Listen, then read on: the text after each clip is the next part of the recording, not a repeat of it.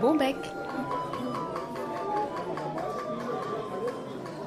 Le podcast dédié à la flûte à bec. Bonjour et bienvenue dans Bon bec. Vous écoutez l'épisode 32. Je suis Claire Sécordel et c'est moi qui suis à l'origine de ce projet. Dans la vie non audio, je suis flûtiste, un peu, flutophile beaucoup, mais avant tout et passionnément, je suis facteur de flûte à bec, à Strasbourg en Alsace. Avec Bon bec, j'ai envie de partager cette passion pour la flûte et de vous convier à découvrir ou à redécouvrir notre instrument. Et je dis bien notre instrument, car j'imagine que si vous écoutez Bon bec, vous touchez de près ou de loin à la flûte à bec. Et si ce n'est pas le cas, j'espère vous donner envie de vous y mettre. Dans Bon bec, on alterne entre des épisodes dédiés à des mots-clés du vocabulaire de la flûte à bec et des épisodes d'entretien avec des acteurs du monde de la flûte à bec, des flûtistes, des enseignants, des facteurs bien sûr, entre autres. À chaque fois, je vous propose aussi dans les notes de l'épisode un ensemble de ressources en lien avec l'invité ou avec le thème du jour. Tout ça sous ce format podcast qui m'est cher parce qu'il sait être intimiste, intime même puisqu'il vous parle à l'oreille, tout en étant facile d'accès et complètement nomade. Parce que oui, vous pouvez écouter Bombec partout et quand vous voulez, depuis toutes vos applications de podcast, depuis la chaîne YouTube ou encore depuis le site internet www.bombec.fr. Et si vous vous demandez pourquoi Bombec, je vous dirais que rien ne vaut un bon bec à sa flûte pour pouvoir en jouer. Je vous dirais qu'il faudra parfois avoir bon bec pour faire face aux clichés. Et je vous dirai enfin que j'aimerais que ce podcast vous soit aussi agréable qu'un bon bec, un petit bonbon, et que vous le dégustiez sans modération. Que vous soyez néophyte ou averti, je vous invite à m'accompagner à la découverte du monde de la flûte à bec, qui est bien plus vaste qu'il n'y paraît. Vous me suivez? C'est comme choisir sa flûte. Deuxième partie. Et voici le second des trois épisodes que j'ai choisi de consacrer au choix d'une nouvelle flûte. La semaine dernière, on a préparé le terrain avec 5 choses à savoir pour préparer son achat. La semaine prochaine, nous aborderons en détail le marché des flûtes d'occasion. Et je vous prépare pour dans deux semaines un petit bonus, un document PDF très détaillé avec encore plus d'exemples pour vous guider mieux dans votre choix. J'enverrai ce document exclusivement à tous les abonnés de mes newsletters, donc si vous n'êtes pas encore abonné, n'attendez pas pour vous inscrire. Allez, nous voici prêts pour l'épisode du jour, entrons dans le vif du sujet. Comment faire concrètement pour choisir sa flûte? Je vous propose, pour répondre à cette question, de partir, euh, je dirais, en entonnoir, de partir d'une vision large pour affiner par la suite. Tout d'abord, on va voir comment s'y retrouver parmi les modèles existants, puis où acheter sa flûte, quelle essence de bois choisir et enfin comment faire pour essayer une flûte. En fin d'épisode, je répondrai aussi à plusieurs questions que vous m'avez posées. Allez, pour commencer, on va voir comment s'y retrouver parmi tous les modèles existants parce qu'il y en a des tas. je vous propose un petit panorama de l'offre. Tout d'abord, parlons des flûtes en plastique. Alors les flûtes plastiques, ce sont des flûtes purement industrielles, donc elles sont produites intégralement par des machines, il n'y a pas d'intervention humaine sur ces flûtes.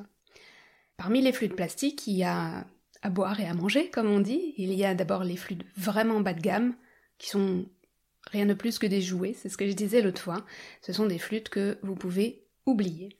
Ensuite, il y a des flûtes à petit prix, je dirais une dizaine d'euros pour une soprano, qui sont des instruments souvent satisfaisants pour un usage ponctuel ou des petits ateliers d'initiation, de sensibilisation. Euh, je pense à ça parce que euh, à l'époque où je faisais des animations estivales pour des enfants, j'avais acheté euh, quelques-unes de ces flûtes et elles faisaient parfaitement l'affaire. Enfin, il y a les flûtes en plastique de qualité, donc aux alentours d'une trentaine d'euros pour une soprano, et ces flûtes, c'est un choix qui me paraît pertinent pour pouvoir progresser dans sa pratique. C'est des instruments qui sont justes, qui répondent bien dans tous les registres, qui sont faciles à jouer, qui permettent de commencer à affiner sa technique, euh, sa technique de souffle notamment, et qui sont vraiment pratiques, et passe partout. Alors elles ont un défaut majeur, les flûtes en plastique, c'est qu'elles ont tendance à se boucher facilement parce qu'il n'y a pas de bois pour absorber la condensation qui se crée dans le canal lorsque l'on souffle. Et un dernier point que j'aimerais souligner concernant les flûtes en plastique, à mon avis, c'est important aussi, que ce soit pour les enfants ou pour les grands, que la flûte ait une certaine euh, valeur monétaire. Parce qu'une flûte en plastique de qualité, c'est un véritable instrument de musique. Et cette valeur monétaire, Je trouve qu'elle aide à la différencier d'un jouet, d'un truc jetable qu'on achète à la foire à 2 euros. Et même à 30 euros, la flûte à bec reste le plus accessible de tous les instruments de musique. Donc un instrument accessible et qualitatif. Pour finir sur ces flûtes à bec en plastique, je vous indique trois modèles de flûtes de cette gamme que j'ai eu l'occasion de tester à de nombreuses reprises et que j'ai trouvé satisfaisantes. Il y a la marque Holos avec le modèle 503 pour une soprano, Yamaha avec le modèle 312 et la dernière que je vous cite, qui est aussi ma préférée, c'est la flûte Music Garden, qui est développée et vendue par ma consoeur allemande Doris Kolossa. Donc toutes ces flûtes, je vous les ai citées en soprano, elles existent aussi en alto. Second type de flûte, ce sont les flûtes semi-industrielles, que j'appellerais aussi les flûtes de manufacture. Ce sont des flûtes qui sont produites largement, en grande série, largement sur des machines, mais qui sont contrôlées individuellement pour les entrées de gamme et terminées manuellement pour les milieux de gamme. Les flûtes de gamme supérieure des manufactures sont encore plus largement travaillées à la main. Entre les marques, je dirais que les différences sont plus d'ordre esthétique que d'ordre qualitatif. Chaque manufacture a un petit peu sa patte sonore. Encore une fois, je vous donne trois exemples de manufactures que je connais bien et dont j'ai eu l'occasion d'essayer la plupart des modèles vous les connaissez probablement déjà au moins de nom, sont les marques allemandes Möck et Mollenauer et la marque suisse Kung. Donc ces manufactures proposent bien sûr toutes les flûtes qu'on pourrait qualifier de standards, donc les sopranos, alto, ténor, basse, baroque, mais aussi des flûtes plus aiguës, des flûtes plus graves, des flûtes d'esthétique différentes pour différents styles et différents usages, qui vont des consorts d'inspiration renaissance aux flûtes électroacoustiques en passant par les flûtes sous-basses et d'autres séries spéciales. Troisième type de flûte, ce sont les flûtes d'études de facteurs ou les petites séries. Certains confrères facteurs proposent des flûtes dites d'études. Je pense notamment euh, au plus connu, c'est la gamme AST de Jean-Luc Boudreau ou encore les flûtes en résine de Vincent Bernolin. On me demande souvent ce que j'en pense. Eh bien, j'en pense que ce sont des instruments qui tiennent leurs promesses. Être des flûtes de qualité, plus travaillées que les flûtes semi-industrielles de milieu de gamme, pour un budget plus serré que des flûtes de facteurs. Après, une fois de plus, on aime ou on n'aime pas, et il faut être conscient de ce qu'on peut exiger et ne pas exiger d'une telle flûte. Et dernier grand type de flûte, et pas le moindre, ce sont les flûtes de facteurs bien sûr. Donc ce sont des flûtes réalisées intégralement de manière artisanale, dans nos ateliers, qui sont bien des ateliers et non des manufactures, dans le sens où nous sommes pour la plupart indépendants, nous travaillons pour la plupart seuls sur les instruments et nous en maîtrisons l'intégralité des étapes de fabrication, avec aussi une dimension artistique beaucoup plus large dans les réglages que nous pouvons donner à nos flûtes. C'est pas pour rien que la facture instrumentale est un métier d'art. C'est ce que j'explique quand on me demande la différence entre une flûte de manufacture et une flûte de facteur. Votre flûte de facteur est complètement unique et c'est ben, c'est une œuvre d'art. La variété de, choix parmi les modèles, les époques, les esthétiques est incomparable. Le budget à y consacrer est en conséquence, mais je souligne encore une fois que les flûtes restent probablement le moins cher de tous les instruments de luthier. Bien, nous voici, j'espère, un petit peu plus avancés sur le type d'instrument que vous souhaitez acquérir. La question suivante se pose. Où acheter ma flûte? Pour vos flûtes en plastique, c'est très simple, vous les achetez en magasin de musique, vous les achetez en ligne, vous ne risquez pas de surprise, les flûtes industrielles d'un même modèle sont strictement les mêmes. Pour vos flûtes de manufacture, il y a un petit peu plus de choix. Vous pouvez aller bien sûr en magasin de musique. Attention cependant, en France, il y a peu de magasins qui offrent du choix parmi les flûtes. Vous pouvez a priori toujours commander le modèle que vous souhaitez, mais ça peut s'avérer compliqué et vos interlocuteurs, il faut bien le dire, ne sauront pas forcément vous renseigner de manière pertinente. Vous pouvez aussi acheter en ligne, bien sûr, avec l'inconvénient que vous ne pourrez pas essayer la flûte avant de l'acheter, à moins de pouvoir en commander plusieurs, puis renvoyer celles qui ne vous plaisent pas.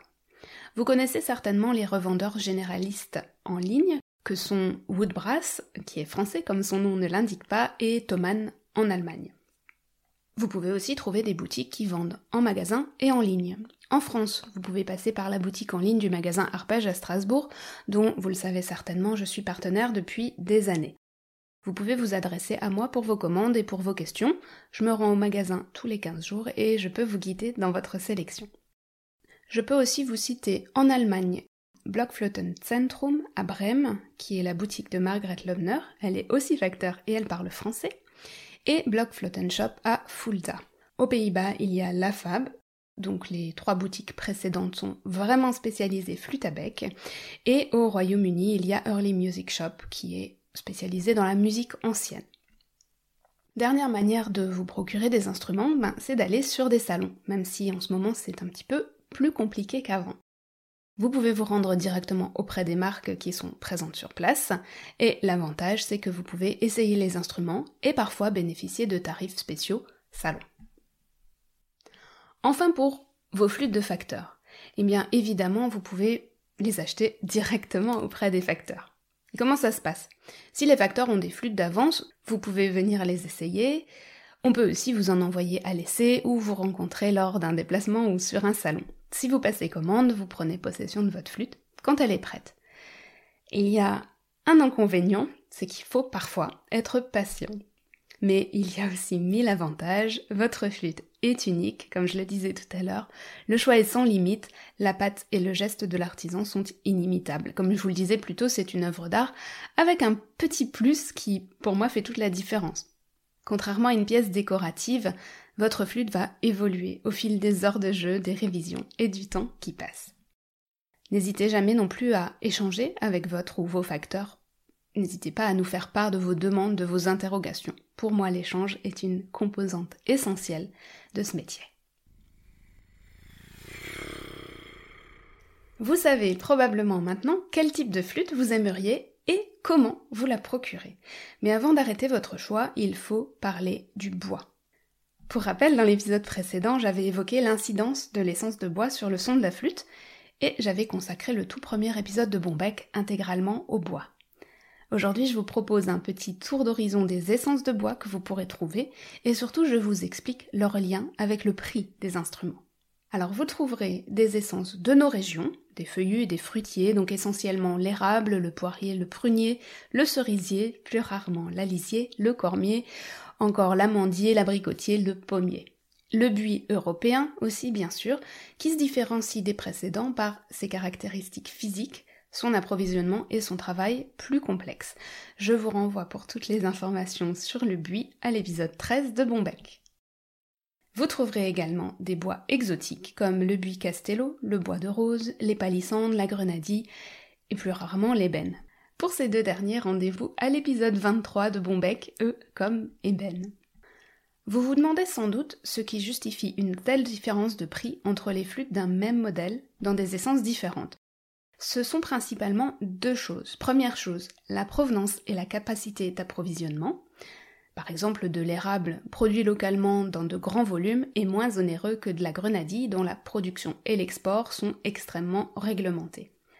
Deuxième chose, la difficulté de travail du bois. Ainsi, des bois comme la grenadille justement ou les palissandres sont plus complexes et plus longs à usiner, car plus durs, plus désaffûtants pour les machines, et ainsi de suite. Voilà ce qui justifie la différence de prix que vous constatez souvent.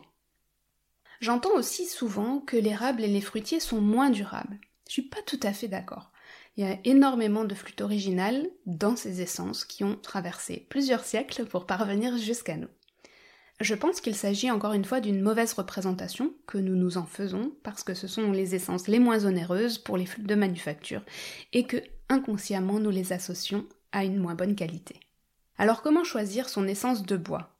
Eh bien, vraiment selon vos affinités, par goût esthétique, pour le poids du bois aussi, parce que ça compte si vous aimez une flûte lourde ou une flûte plus légère, pour les spécificités de timbre dont on a parlé la dernière fois, pour une sensation que vous aurez au toucher. En tout cas, quel que soit le bois pour lequel vous optez, si vous prenez soin de votre flûte, elle vous le rendra bien, et pour longtemps.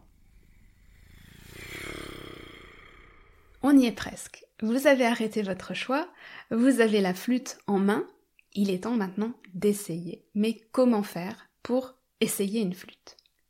Si vous avez plusieurs flûtes sous la main, changez entre chacune des étapes que je vais vous proposer juste après. Premièrement, avant même de souffler, prenez la flûte en main, Regardez-la, touchez le bois. Est-ce que vous la trouvez belle? Est-ce que le contact du bois vous est agréable? Est-ce qu'elle est plutôt lourde ou plutôt légère? Ensuite, posez vos doigts. Voyez comment vous vous sentez. Est-ce que vos doigts se placent facilement sur les trous? Est-ce qu'il y a des écarts entre les trous qui vous gênent? Tournez manuellement le pied pour trouver la, la meilleure posture pour votre petit doigt de la main droite.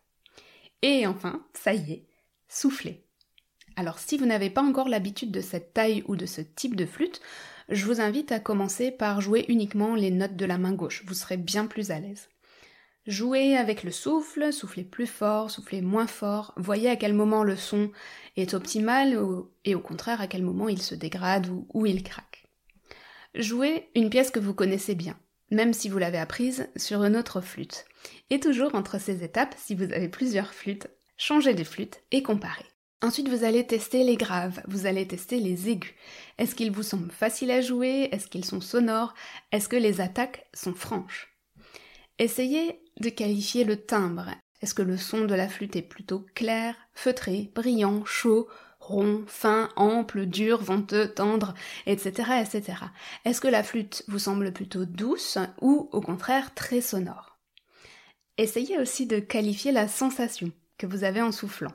Est-ce que le son est direct ou est-ce que vous sentez quelque chose qui semble retenir légèrement l'air que vous insufflez? Est-ce qu'on entend un souffle dans le son? Est-ce que vous avez l'impression que la flûte consomme beaucoup d'air, que vous êtes vite à bout de souffle?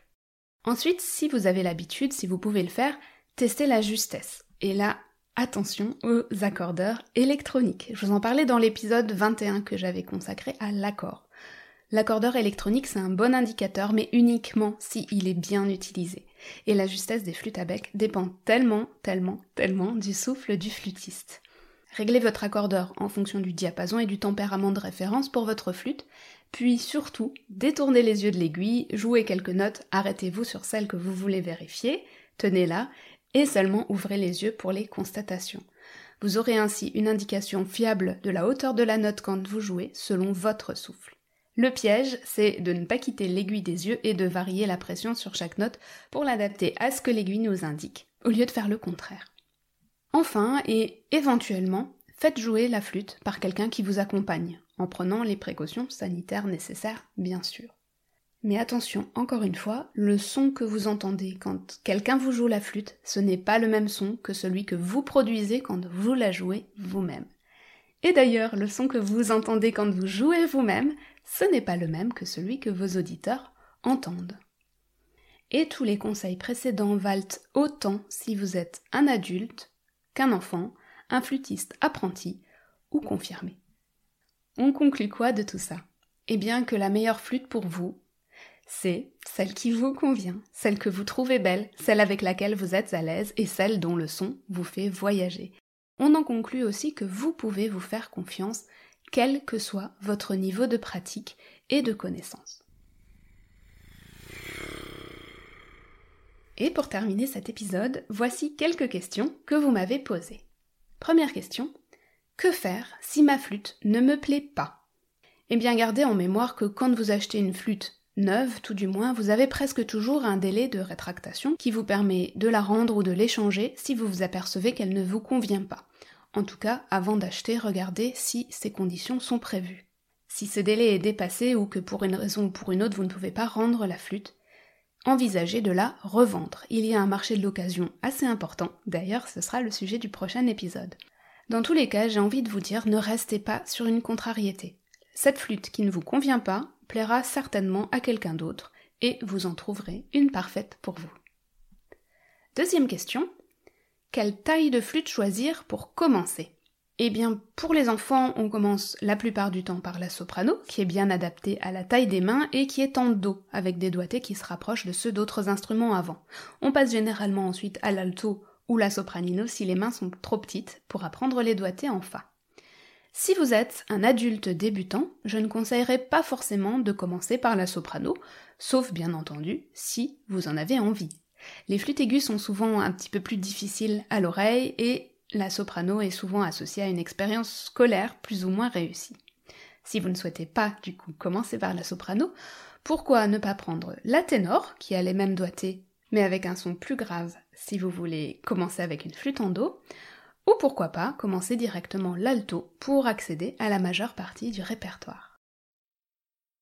Troisième question, est-ce qu'on peut modifier ou corriger une flûte par la suite? Eh bien oui et non. Alors ergonomiquement, oui, on peut ajuster ou adapter certaines choses. On peut déplacer un trou, poser une ou plusieurs clés, modifier la forme du bec, utiliser un support pouce pour la stabilité. Même certains artisans et manufactures proposent d'adapter complètement un instrument à un handicap par exemple. Euh, je pense par exemple à une perte de sensibilité dans les doigts qui empêcherait de boucher les trous. On peut mettre des clés, ou il existe même des flûtes à une main. Ensuite, dans le son, on peut modifier le voicing, régler la justesse, toujours dans une certaine mesure seulement. À ce sujet, je vous invite à écouter ou réécouter l'épisode 17 de mon bec, qui s'appelle R comme révision, et où je vous en dis beaucoup plus sur tout ce qu'on peut faire pour modifier une flûte. Quatrième question. Comment savoir si une flûte est de qualité? En suivant les pistes que je vous donne dans ces épisodes, vous ne pouvez que trouver une flûte de qualité. Bien entendu, le rapport qualité-prix est à prendre en compte. Vous ne pouvez pas avoir pour une flûte d'entrée de gamme les mêmes exigences que pour une flûte de facteur. Je vous donne cependant un indice d'une facture qualitative, la forme du canal. Regardez l'entrée du canal là où vous soufflez. Vous voyez la forme rectangulaire de ce canal. L'idéal, c'est que ce rectangle soit légèrement arrondi, comme, comme un pont, et c'est cette légère courbe qui est un gage de durabilité pour la flûte, car elle pourra être retravaillée lors des révisions futures. Si le rectangle est plat, qu'il n'y a donc pas cette courbe, le canal risque de s'affaisser au fil du temps et il ne pourra pas être rectifié.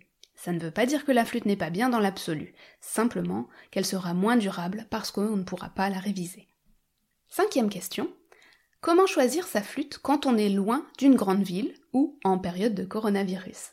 je reformule même cette question en comment choisir sa flûte à distance? Bon, je crois que j'ai déjà largement répondu à cette question, mais je voulais quand même la faire figurer ici parce que c'est finalement la situation à laquelle la majorité des personnes se trouvent confrontées.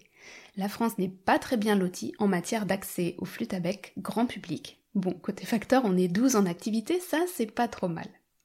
Il n'y a pas de boutique spécialisée, il y a peu de stock et peu d'engagement dans les magasins de musique. Alors que faire si pour X raisons vous n'avez pas d'accès facile aux instruments? Eh bien, au fond, vous n'avez qu'une solution. Commandez et surtout voyez si vous avez la possibilité de renvoyer rapidement la flûte si elle ne vous convient pas. Et enfin, sixième et dernière question, que penser des commentaires sur les sites de vente? Personnellement, j'en pense du mal. J'ai pris le temps d'aller regarder ces commentaires sur quelques sites.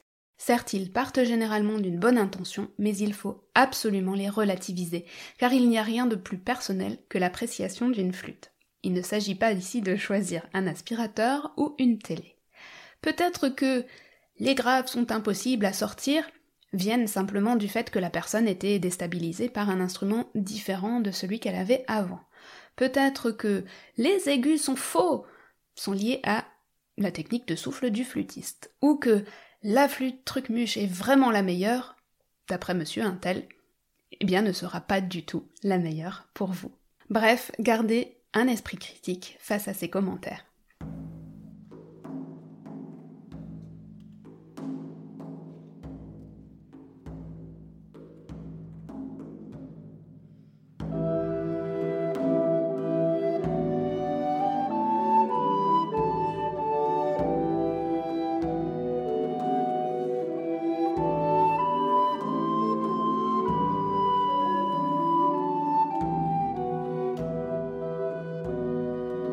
Voilà pour ce qui est de choisir une flûte neuve. J'espère vous avoir donné du grain à moudre et j'espère que tout ceci vous sera utile. C'est sûr que c'est une sacrée somme d'informations, mais choisir une flûte c'est effectivement bien plus complexe qu'il n'y paraît. En tout cas, si ces épisodes vous sont utiles, s'ils vous aident à finaliser votre choix, n'hésitez pas à me faire un petit retour, à me dire quel conseil vous a le plus servi, à me dire où vous avez acheté votre flûte et bien sûr à me dire quelle flûte vous avez choisie. Le prochain épisode de Bombec, qui sortira exceptionnellement encore une fois la semaine prochaine, et qui sera le dernier épisode de cette série consacrée au choix d'une flûte, s'appellera O comme occasion. Parce que oui, l'achat d'occasion est une option, mais il se prépare très, très, très soigneusement aussi. Si vous avez des questions à ce sujet, d'ailleurs, n'hésitez pas à me les faire parvenir. par le formulaire de contact du site, à l'adresse podcast.bombec.fr ou encore sur Instagram ou Facebook. Et comme je vous le disais en introduction, pour aller encore plus loin, je vous prépare pour très bientôt un petit guide papier, enfin PDF, avec des indications encore plus personnalisées et plus de références pour bien choisir votre flûte. C'est un contenu que j'enverrai le dimanche 13 septembre, exclusivement aux abonnés de mes newsletters, celle de Bombec et celle de mon site. Vous pouvez d'ores et déjà vous inscrire par les liens que je vous laisse en note pour être sûr de le recevoir. Vous pouvez écouter Bombec sur toutes vos applications de podcast, sur le site www.bombec.fr et aussi sur YouTube. Et comme la rentrée approche à très grands pas, c'est le moment de partager ces épisodes avec vos collègues flûtistes, avec vos élèves, peut-être avec vos professeurs, bref, à toutes les personnes qui souhaitent acquérir bientôt une nouvelle flûte. Je vous remercie pour votre écoute, je vous dis bon bec et à dimanche prochain